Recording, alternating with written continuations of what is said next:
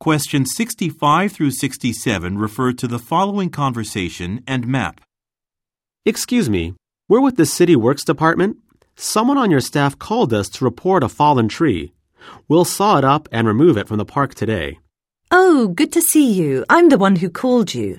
The tree fell across one of our paths. To get there, drive the truck through this entrance and keep going straight. You'll come to the pond, which will be on your left hand side. All right. And the trees around there? You've got to go a bit farther, actually. The first path you see on your right, Walnut Path, is for pedestrians only, so don't turn there.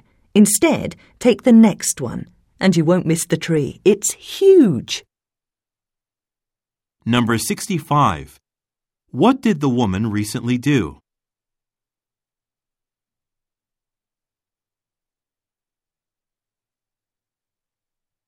Number 66. What does the woman imply about Walnut Path?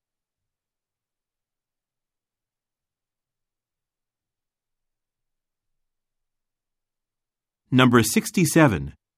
Look at the graphic. Where has the tree fallen?